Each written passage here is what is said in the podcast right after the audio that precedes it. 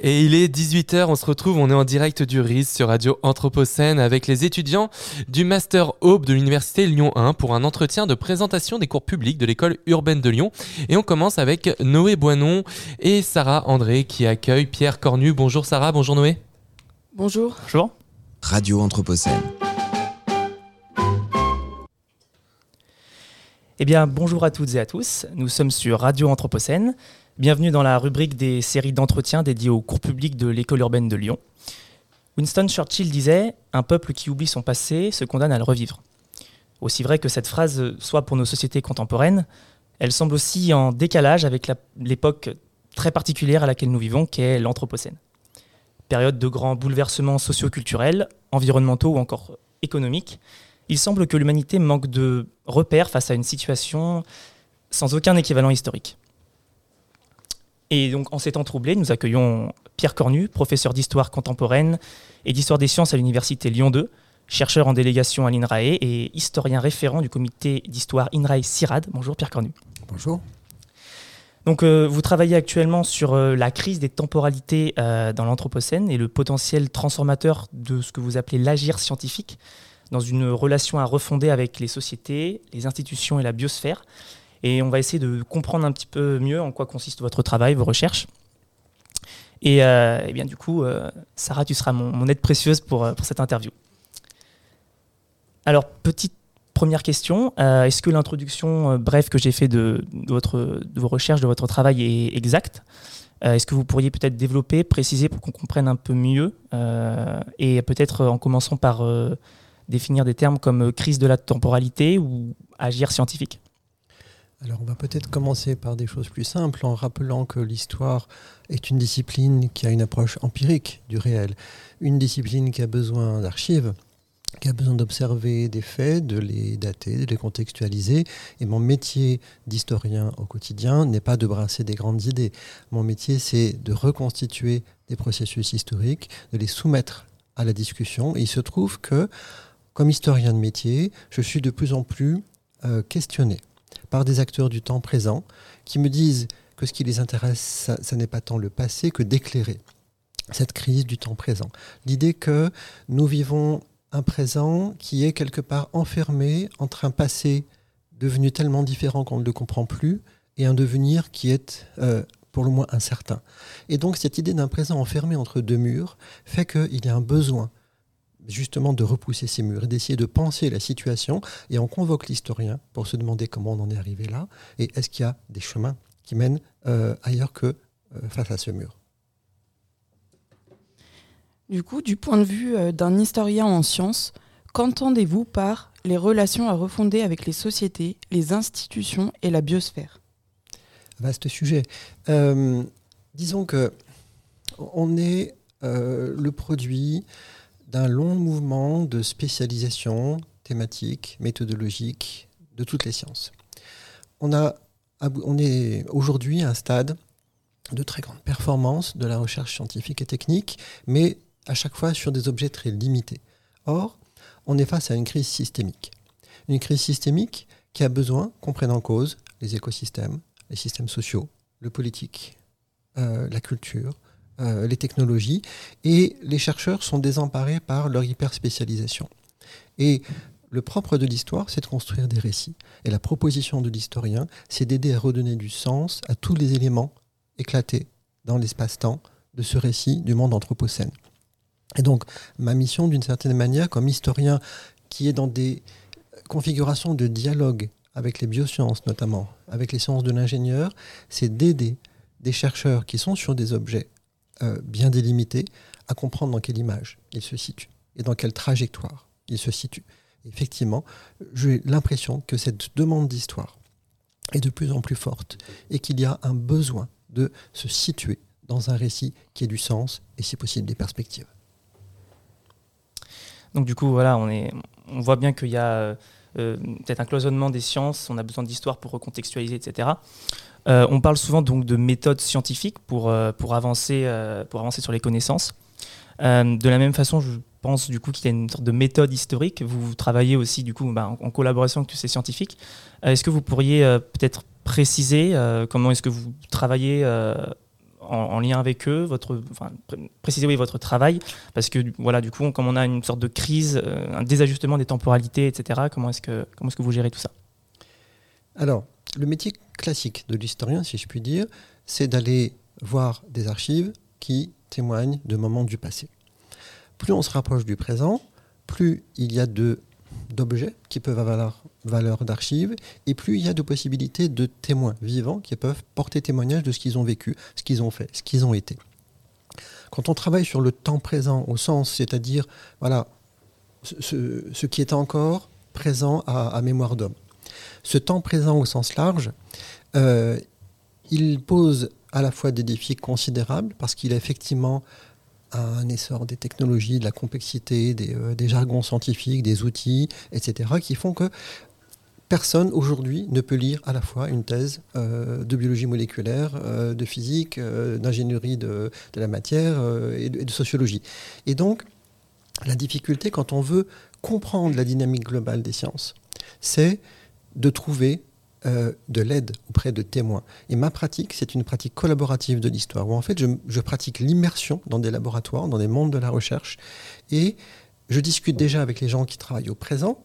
Je leur demande depuis quand ils sont là, s'ils connaissent un vieux chercheur qui pourrait me renseigner sur les origines de leur laboratoire. Et puis après, je joue le jeu de la petite Madeleine de Proust avec eux. Je leur dis, vous savez, dans votre armoire au grenier, là, j'ai trouvé ce document. Vous comprenez encore les équations qui sont là? Ah non. Il y a une vieille machine qui ne sert plus, qui est débranchée. Ça servait à quoi? Et là, on va me chercher un vieux technicien qui dit oui, ça servait à ça, on faisait telle mesure. C'est-à-dire que les mondes scientifiques eux-mêmes ont perdu la mémoire de comment ils produisaient la connaissance. On a l'image d'un savoir qui est sédimenté de couche en couche, avec l'idée qu'on ajoute des couches de savoir, mais la vérité, c'est qu'on est incapable de comprendre les hiéroglyphes d'il y a 15 ou 20 ans. Et donc, l'histoire sert aussi au monde scientifique à comprendre leur propre histoire. Et c'est en fait une logique de don et de contre-don. L'historien a besoin des mondes de la recherche scientifique pour déchiffrer les archives et comprendre les enjeux des objets de la recherche scientifique. Et moi, je donne en retour une mise en récit, en contexte, en histoire. Voilà. Et du coup, à votre avis, comment établir une bonne épistémologie des sciences de l'Anthropocène? Sujet encore plus vaste.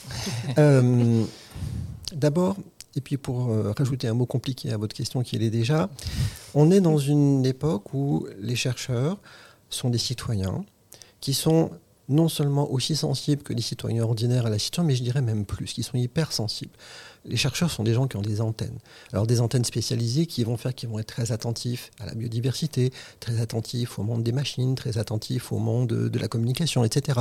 Mais cette hypersensibilité des chercheurs fait qu'ils sont les premiers stressés, les premiers euh, à être euh, affolés, déboussolés par ce qui se passe dans l'Anthropocène, et ils sont eux-mêmes des, indicateurs du stress ambiant. Et, mais la difficulté, c'est qu'il y a toujours une tension chez les chercheurs entre le discours de la méthode, la rigueur, qu'est-ce qu'il faut pour faire un bon papier, et puis se dire qu'est-ce qui est urgent, qu'est-ce qui est important, qu'est-ce que je dois faire. Et là, l'épistémologie ne suffit pas. Il faut parler aussi d'axiologie, c'est-à-dire les valeurs embarquées dans la démarche de connaissance. Or, aujourd'hui, on est dans une telle précipitation, l'Anthropocène génère un tel stress qu'on a tendance à confondre l'aspect épistémologique, comment on produit des connaissances robustes, et l'aspect axiologique, quel sens prendre euh, ou donner plutôt à l'acte de recherche? Et donc, il est important, là aussi, de resituer les enjeux et de dire que oui, il y a urgence. Mais ce n'est pas parce qu'il a urgence qu'on ne doit pas prendre le temps de penser ce qu'on fait quand on cherche et quand on produit de la connaissance. Comment est-ce qu'on la produit? Pour qui? Pour quelle destination? Pour quel usage? Alors ça peut paraître paradoxal, on peut avoir l'image d'historiens qui sont un peu des professeurs tournesol, euh, qui passent leur vie dans les archives et qui ne comprennent pas leur présent. Bon, il peut arriver que mes enfants me disent que c'est vrai, mais euh, malgré tout, euh, on a quand même cette aptitude, justement parce qu'on n'est pas tout à fait centré sur le présent, de le regarder avec un œil un peu neuf et d'aider à donner du sens, de la perspective à ce moment présent. D'accord. Donc euh, on a bien compris. Alors du coup j'ai une question qui va peut-être du coup rejoindre un petit peu ce que vous disiez. Euh, ce qui fait que donc du coup vous, le disiez il y a un peu de temps, euh, un chercheur dans une discipline ne va pas pouvoir lire une thèse d'une autre discipline, etc., etc. Et on a du mal aussi à, faire un retour en arrière et à comprendre comment on faisait avant en termes de, science. Alors du coup pour vous ce serait clair qu'on puisse établir un lien entre cette période d'accélération de recherche, d'hyper-performance de la, de la science pendant l'Anthropocène. et comment dire et cette, cette temporalité déréglée où on n'arrive plus à, à, faire le lien entre présent et passé? Il faut considérer que les mondes scientifiques sont des acteurs de l'histoire. Ils la vivent, ils la font, ils produisent des innovations, ils en subissent aussi. Euh, ils ne sont pas toujours plus lucides que les autres. Euh, et en tout cas, ils sont embarqués dans le flot, embarqués dans le flux. Et simplement, les mondes scientifiques sont censés avoir des outils cognitifs, sont censés avoir une capacité de réflexivité sur ce qu'ils vivent et sur ce qu'ils font. Et aujourd'hui, il n'est plus possible de considérer que tout ce qui est connaissable souhaitable, que tout ce qui est réalisable doit être réalisé, et qu'on a le temps de tout faire, de tout trouver, et que euh, les problèmes urgents de la planète euh, trouveront leur solution euh, quand il le faudra. C'est-à-dire que la recherche est confrontée à l'urgence. On l'a bien vu avec l'épisode du Covid. Il a fallu trouver des solutions dans l'urgence. Et donc, il a fallu qu'une science imparfaite, incertaine d'elle-même, accepte de basculer dans l'action. Eh bien, nous en sommes tous là. Nous en sommes tous à devoir arbitrer des priorités et décider quel est le temps dévolu à la production de connaissances et celui qui doit être engagé dans l'action, sans mettre la charrue avant les bœufs, sans confondre les valeurs et les rationalités, mais en ayant effectivement ce souci de la priorisation. Et si les mondes scientifiques ne produisent pas cette priorisation, face notamment aux politiques, qui le fera? Je vais reprendre un petit peu le cas du Covid, du coup, puisqu'il euh, a fallu, comme vous avez dit, euh, trouver une solution rapide dans une science imparfaite. Euh, est-ce que vous, du coup, vous avez eu quand même un rôle à jouer, puisque en, revenant toujours sur ce thème de on n'arrive plus vraiment à comprendre ce qu'on faisait avant. Est-ce que vous avez un travail de d'archives, même dans un moment stressant et où il fallait aller vite comme celui-ci, pour retrouver un petit peu d'anciennes connaissances qu'on avait un peu mis au placard, pour peut-être aider quand même à faire avancer ce, domaine, par exemple, ça va être la vaccination en l'occurrence? Alors, je n'ai pas travaillé dans ce domaine-là. J'ai beau avoir des objets diversifiés, le domaine de la santé, mais étranger. Et c'est un domaine dont on ne peut pas parler. Enfin, voilà tout sujet en recherche a un coût d'entrée. Il faut se documenter, il faut comprendre le vocabulaire, les concepts, les enjeux. Et le monde de la santé, ce, n'est pas le mien. Euh, mes domaines de spécialité, c'est plutôt sur les questions d'agriculture, d'alimentation, de biodiversité. Euh, je travaille beaucoup avec la recherche agronomique. Et donc, euh, sur les questions d'élevage, on peut retrouver des problématiques liées à la thématique de la santé globale, hein, notamment l'enjeu de One Health. Mais mon entrée et plutôt par la liaison entre les sciences appliquées euh, et le monde vivant, et d'essayer de comprendre ce qui se produit sur la charnière entre les mondes sociaux et les écosystèmes. C'est mon domaine d'expertise, c'est déjà suffisamment large pour moi, et donc sur les questions de santé, je n'interviens pas, mais j'ai des collègues qui ont été sollicités. Euh, moi, je le suis sur les questions alimentaires, sur les questions euh, de rapport nord-sud liés aux modèles alimentaires. Et effectivement, on essaie de jouer ce rôle-là. Mais il faut jamais oublier que la recherche, c'est lent et laborieux et que la, demande de parler en tant qu'expert, bah, c'est toujours sur des questions très larges, très générales, et il faut se méfier de ne pas dépasser euh, le seuil de l'incompétence. Merci. Du coup, pour en revenir aux innovations, pour vous, dans une époque euh, comme l'Anthropocène, quel rôle vont avoir les technosciences et l'innovation, justement? Alors, peut-être qu'il faut définir un petit peu ce qu'on entend par euh, technosciences. Euh, auparavant, on séparait sciences et techniques. On considérait que les sciences produisaient une connaissance sur le monde physique et que les techniques utilisaient des savoirs issus de la démarche scientifique pour modifier le réel. On se rend compte que, à partir du XXe siècle notamment, les démarches scientifiques sont tellement coûteuses, impliquent des installations parfois tellement lourdes, sont tellement intrusives euh, dans leur rapport au vivant ou, euh, ou à la société, que on a forgé le concept de technoscience pour dire que finalement, sciences et techniques ont fusionné et que toute recherche scientifique a des impacts techniques. Et toute technique, parce que les techniques se sont raffinées, complexifiées, toute technique a des contenus de haute scientificité. Et donc, le concept de technoscience, effectivement, montre que on est à un stade de l'histoire de la connaissance qui fusionne la recherche, des financements, des équipements, euh, des groupes euh, de chercheurs et de chercheuses et des finalités, des euh, outputs qui peuvent être industriels, financiers ou autres. Et donc effectivement, on ne peut plus dire, moi je fais de la recherche fondamentale, je ne suis pas le maître des applications. Il faut penser toute la chaîne. Donc il y a une responsabilité éthique de la recherche scientifique de penser le devenir des connaissances produites. Et de penser aussi le modèle économique des connaissances produites. Moi, je connais des chercheurs qui aujourd'hui se disent est-ce que ça vaut la peine d'aller à un congrès à l'autre bout de la planète et mon empreinte carbone? Ou bien j'ai un, laboratoire qui a tant de frigos à moins 80, on consomme tant d'énergie, tout ça pour produire des connaissances qui peuvent être très pointues, très fondamentales et pas, forcément les plus urgentes pour euh, implémenter une transition agroécologique, ben j'arrête ce chantier-là. Donc il y a effectivement un doute aujourd'hui qui saisit les communautés scientifiques sur quelle innovation, pourquoi faire.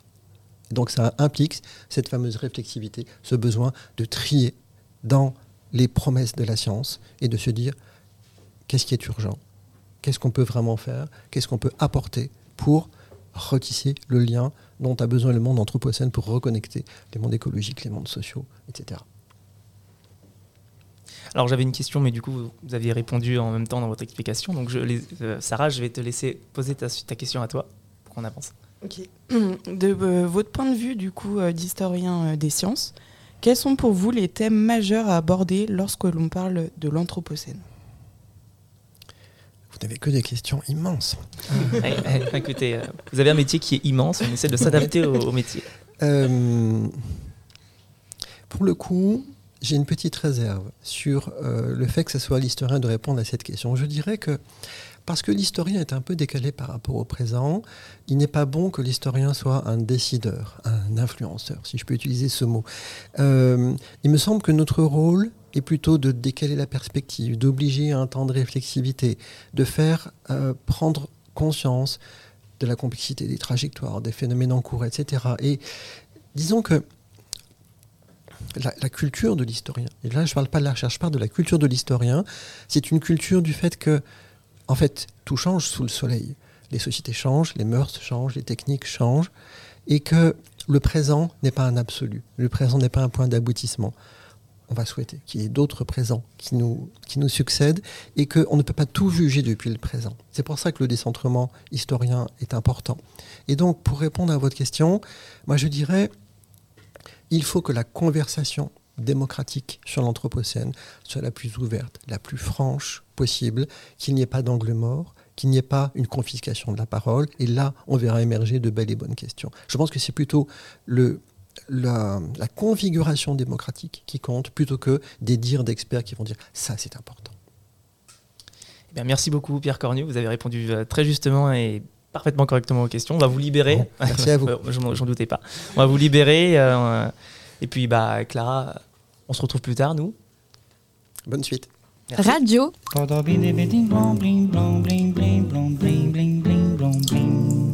À l'école de l'Anthropocène.